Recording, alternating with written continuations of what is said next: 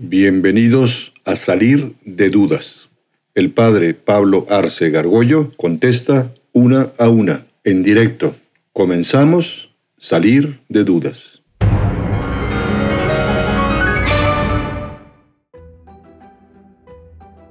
Mi duda va por el tema de los ángeles. Digo, yo a lo largo de toda mi vida lo que me han enseñado más o menos que los ángeles son como una especie de ayudantes de Dios, con los que Dios eh, pues, se ayuda para hacer ciertas cosas, ¿no? Como cuando le da el mensaje a José, bueno, esas cosas. Entonces yo, yo, mi duda es que si Dios es todopoderoso, entonces, ¿por qué necesita a los ángeles? ¿Cuál es el propósito de estos? Y Dios no necesita ni de los ángeles, ni de los hombres, ni del mundo creado, nada. No necesita a nadie, es, es Dios todopoderoso, tiene todo digamos, que crea por, por su liberalidad, ¿no? Porque quiere hacer las cosas, las quiere hacer, ¿no? Y en la creación, Él hizo seres mm, solo espirituales, como es el caso de los ángeles, solo materiales, como es el caso del mundo mineral y vegetal y animal, y una mezcla de espíritu y materia, como es el caso del ser humano.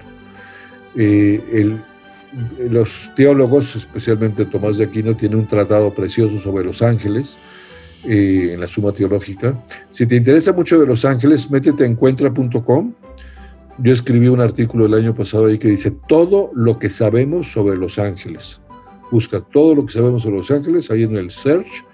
Es todo, por qué crearon, cómo son, cuántos son, cómo se llaman, quiénes, cómo, va, va, va, va, va. Era para un programa de televisión que me pidieron y ahí está un texto sobre los ángeles muy completo. Pero bueno, Dios se sirve de ellos como se sirve de otros, de nosotros los humanos para otras cosas, pero no nos necesita ninguno. ¿eh? ¿Por qué algunas criaturas como los demonios así pueden hacerse presentes en la tierra y los ángeles no? Sí se pueden, los, todos los ángeles tienen posibilidad de hacerse presentes en la tierra digamos, los, los más escandalosos para hacerlo, el, tema de las posesiones diabólicas, son los demonios, pero los ángeles también se aparecen. Tú, por ejemplo, tienes un ángel de la guarda, todos tenemos un ángel de la custodio, un ángel de la guarda, que de alguna manera actúa, quizá no lo ves, pero te actúa y te protege más de lo que tú te imaginas, ¿no?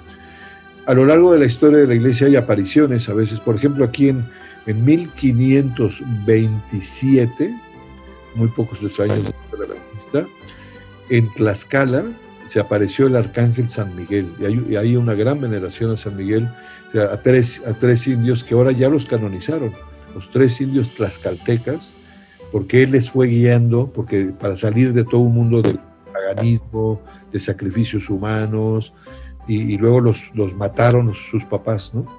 Eh, a esos niños porque se volvieron, eh, se bautizaron, y, el, y el Papa los canonizó en el 2017. Los tres mártires tlaxcaltecas. La aparición de los ángeles sí, actúan, ¿eh? sí pueden actuar, ¿no? Eh, pues son superiores. Tienen unas reglas, ¿no? No de cualquier manera. Pueden posicionar a una persona, pueden mover objetos, pueden este, mover ciertas circunstancias para protegerte o hacerte daño. Es otro tema que también inquieta mucho el tema de los demonios y también es una sesión que podríamos tener quizá luego de ángeles y demonios. Lo malo es que es tan limitado el tiempo, pero bueno.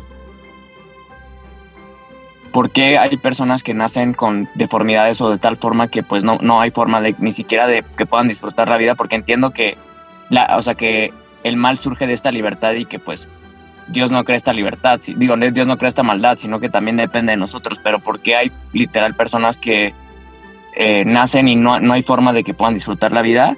Eso es también un poco misterioso, porque esa persona nació enferma con una discapacidad, etcétera. A veces son efectos de algo que también quizá de un, de un maltratamiento, una medicación que hizo mucho daño a la mamá y no se dio cuenta, alimentación, etcétera. Accidentes que se dan en la naturaleza.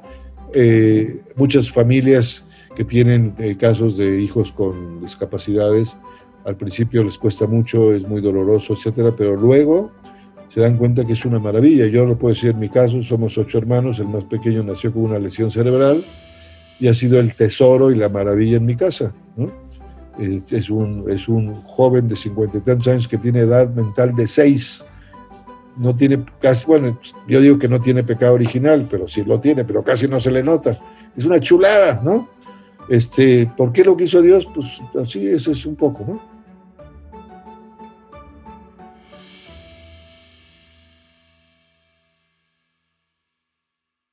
Atrévete a preguntar. Envía tus preguntas por correo electrónico a salir de dudas seguido arroba juandiegonetwork.com. Dinos también si quieres participar en vivo en una sesión por Zoom. Está claro, hay que salir de dudas.